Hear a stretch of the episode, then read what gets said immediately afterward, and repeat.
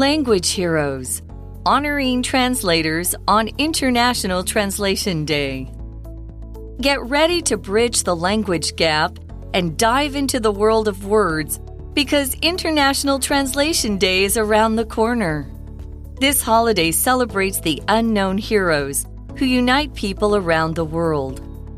International Translation Day first started in 1953 by the International Federation of Translators. In 2017, an official announcement was made by the United Nations General Assembly, UNGA. It chose September 30th as International Translation Day to recognize the role of translators in bringing nations together and supporting international understanding. September 30th is also the day St. Jerome passed away. St. Jerome was a famous translator who is known for translating most of the Bible into Latin. You can celebrate International Translation Day in many ways, too. One cool way is to learn a new language. If it's too hard to learn an entire language, just try to learn some greetings. At the very least, you'll be able to connect with more foreign friends. Hello, everyone. Welcome to English for You. I am Mike. Bonjour, and I'm Laura. Wow, you just translated some words from English to French. I know. That must be because that must be because you're a language hero and you're honoring translators on International Translation Day. Yes, that's what we're talking about today. So I want to get international. That's great. Konnichiwa.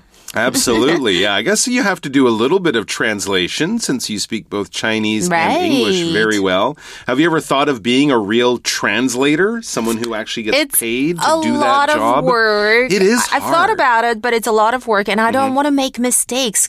Yeah. Ah, okay. Yeah, Yeah. absolutely. There's well, I guess you could You do have it to be very careful. You could do it with writing, in Yes, which case you have a bit more time, but you Interpreting be could be very tough. But real time, like live doing it, you know, when you see pressure.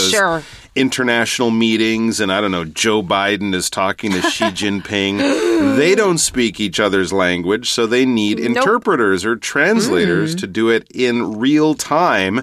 And I can't imagine how stress. Imagine doing it with those powerful people, and you make a mistake, and you could start a war. I mean, it would be I terrible. know. But even if you're not in the most dramatic and pressure filled kind Mm. of situation, like translating for Mm-hmm. world leaders, translators still do amazing work. They still do very Yeah. complicated things. And I mean, think of it even if you turn on your Netflix. Imagine if they didn't have Oh. all those subtitles for you to enjoy your American, Indian, Japanese, Korean shows from all around the world. Mm. You can read them in your own language at the bottom of the screen. That is just one of the ways that Mm-hmm. translators make all of our lives more enjoyable, safer, better by helping us with language difficulties. Mm, okay. Well, today we're going to take a look at an article about this, right? Yeah, and look at a day that's all about translation. I didn't even know this was a special thing. So that's cool. We'll learn more about the job, learn why it's important, and learn what you might be able to do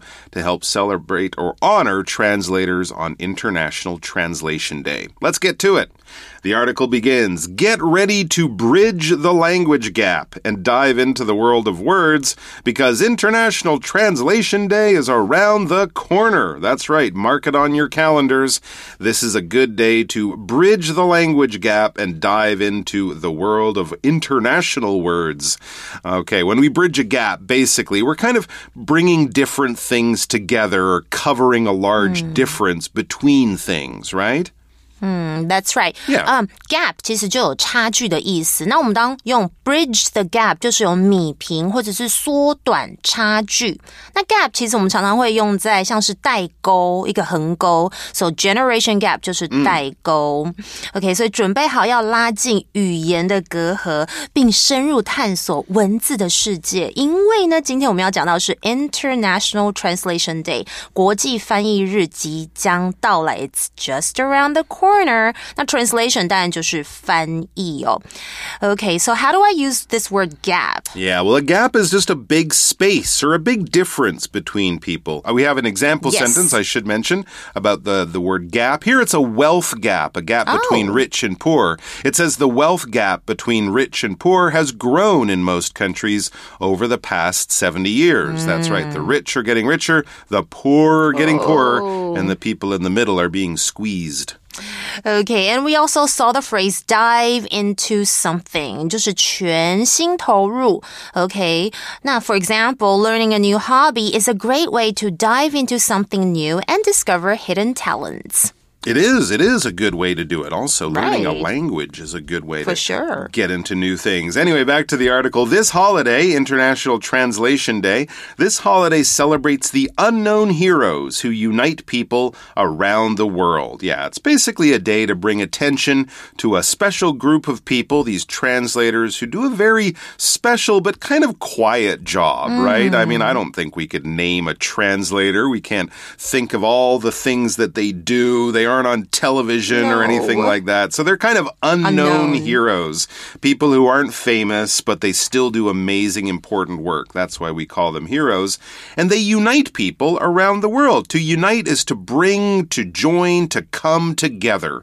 We're taking things that were apart, that were separated, that were not connected, and we're bringing them together in all sorts of different ways. Here's one example. The treaty united all of the countries into one big trading group, like the countries of Europe are now in the EU. They got united into the EU about 20 years ago, and now they kind of work as one big country. OK，我们提到国际翻译日哦，这个节日是赞扬 celebrate，在这里是有赞扬或是歌颂的意思哦。那些未被认识，就是 unknown 的英雄，他们将世界各地的人们团结在一起哦。Unite 这里就是使结合或者是统一呀、联合啊，它是一个动词。So when did this um international translation day like come from? Well, it's actually been around a long time. It says International Translation Day first started in 1953 Wow. by the International Federation of Translators. As long as there have been people who speak different languages, there have been translators. So, of course, we're going back thousands of years. But it was only recently, maybe after World War II, after the uh, the the establishment or the beginning of the United Nations, with a lot of important people meeting to discuss important world affairs, that translators really became kind of noticeable and really became important. Wow. And of course, with media and film and television and movies being Yeah. translated, they're Netflix. even more important than they were back in the 1950s. Yeah, for sure. 国际翻译日原来这么早哦，早于一九五三年，由这个 International Federation of Translators，就是国际翻译工作者联合会创立的哦。那其中的 Federation 当然就是联盟、联会，Translator 当然就是翻译者。All right. So since the 1950s, people have sort of been honoring translators and stuff like that. But it really became more official or more sort of important in 2017. It says in 2017, an official announcement was made by the United Nations General Assembly or UNGA. I don't think it's called UNGA, but that would be a good name for it. No, it's the UNGA, the United Nations General Assembly. That's just the big body made up of, you know, around uh, 200 countries, meets at the United Nations in New York, and they make announcements that are official because that's a big, important government body, the United Nations, or if it's the American government, the Taiwan government, if it's the mayor of Taipei, something like that, and they say a certain thing, they make an announcement, they announce a new rule or law, it's official, all right? If I tell you, you can't park there, and you say, Are you a police officer? And I say, No, and they say, Then it's not official because I don't have the power from the government or whoever to tell you what to do. But if it is official, then someone with power, someone with authority can tell you certain things. And if you argue about it and say, I don't want to, they say you could get in trouble because it's official. It comes with the power of the government behind it in some way. Here's an example Miss America, even though she has a name, Miss America has no real official power. OK，所以在二零一七年，联合国大会做出了正式宣布哦。这里的 UNGA 就是联合国大会，其中的 Assembly 就是有集会议会。那 Official 呢，当然就是官方的。那官方语言呢，就是 Official Language。我们还看到 Announcement 这个字，就是公告、宣告。How do I use this word announcement? An announcement is basically when I tell you something and it's really important and I want everyone to hear it. All right, so it's not a secret. I'm not whispering it to you. I'm not sending one message to one friend on my phone. I send this message to everyone. I write it on my Facebook page. I, uh, you know, hire someone to so I can go on TV and tell the whole world about it. It's Yay. a big news, and I want everyone to know it's an announcement. For example, did you hear the announcement that said we all have to work next Saturday? That's an oh. announcement I don't want to hear. But it's hmm. official, so we have to. It's a makeup work day. Yep. Okay. An announcement. 我再来造一个句子哦，像是 The teacher made an exciting announcement. We're going on a field trip next week. Yeah，就是一个公告宣告，大家都会知道的。刚刚的句子呢，诶，我们看到一个非常重要的、哦、，An official announcement was made. OK，这就是今天的 language in focus 要教大家的哦。Let's take a look. Language in focus，今天要看到是被动语态，它是用来表示某人或是东西被怎么样了，用来强调承受动作的人或是东西，而不是执行动作的人或者是物哦。我们来看一下句型通常长什么样子，就是主词加 be 动词加 pp，然后有时候我们可以省略 by，再接受词。我们来举个例子会比较清楚哦。The house was cleaned by a professional cleaner。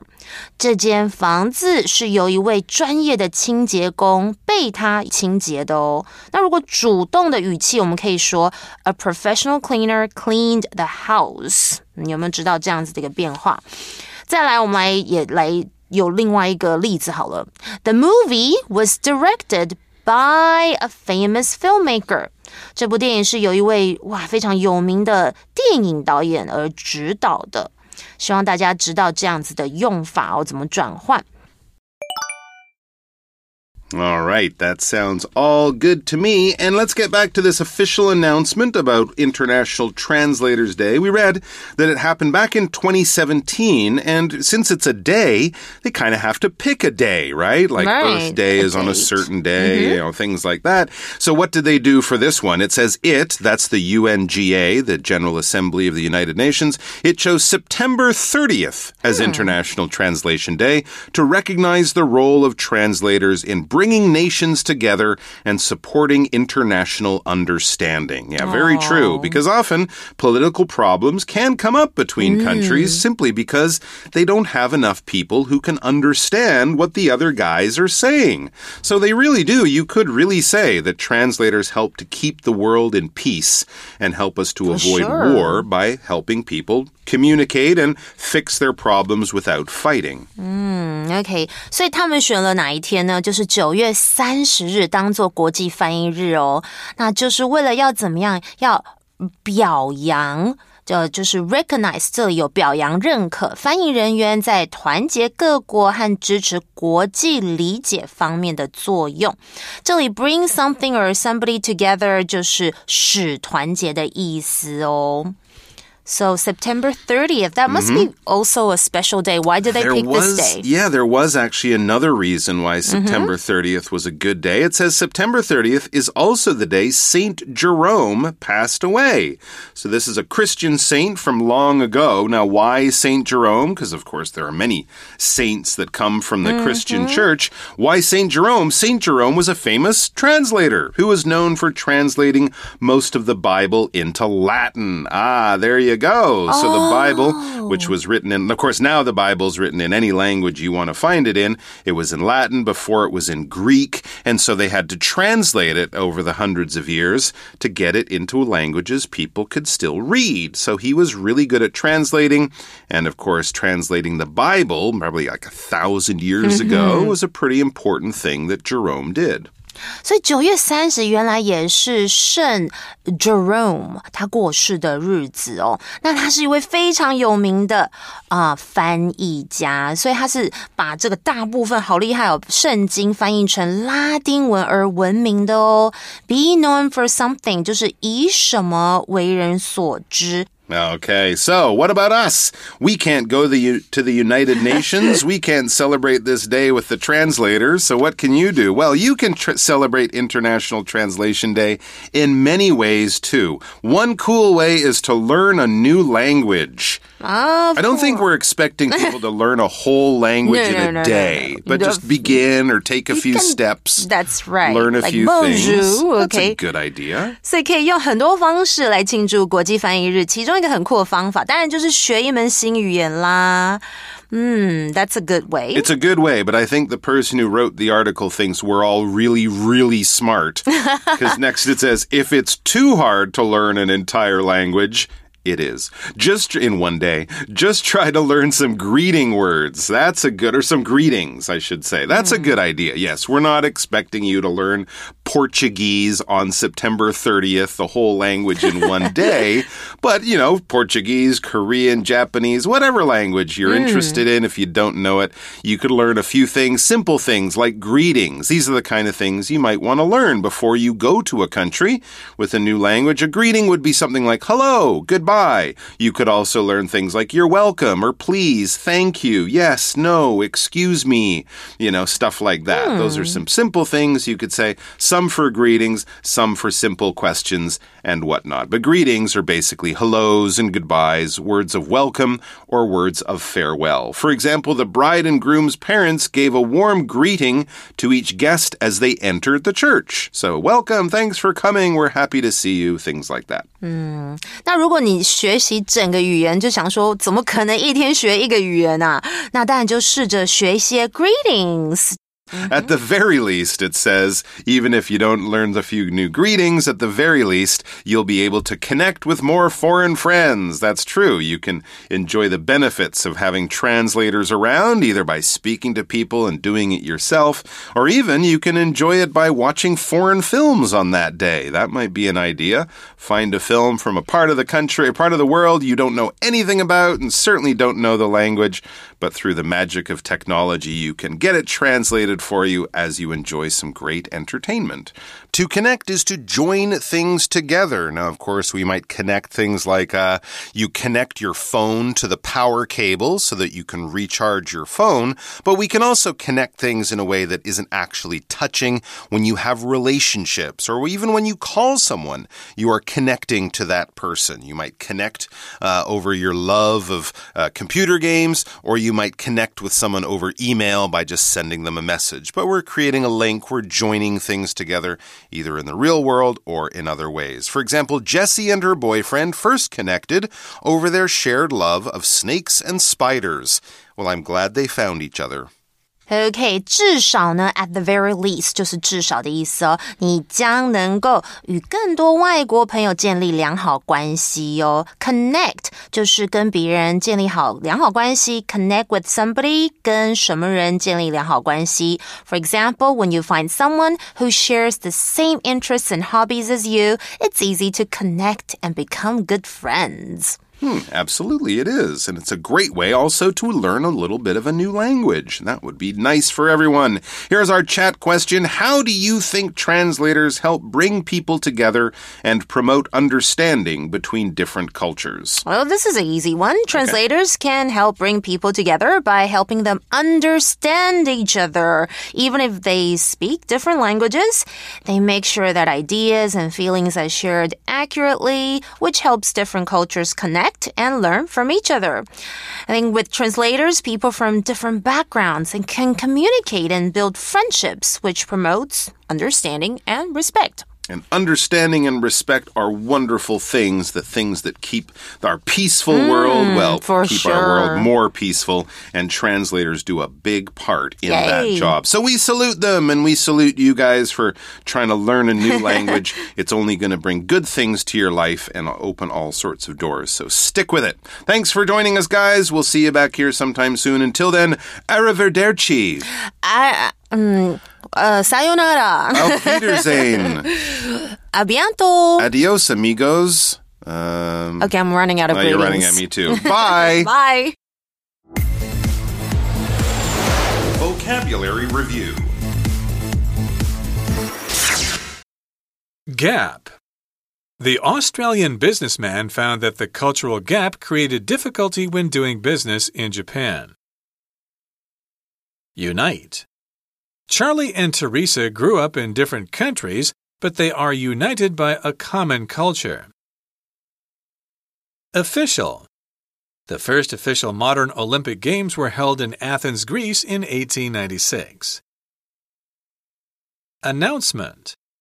The store's staff made an announcement that the shop would be closing in 30 minutes.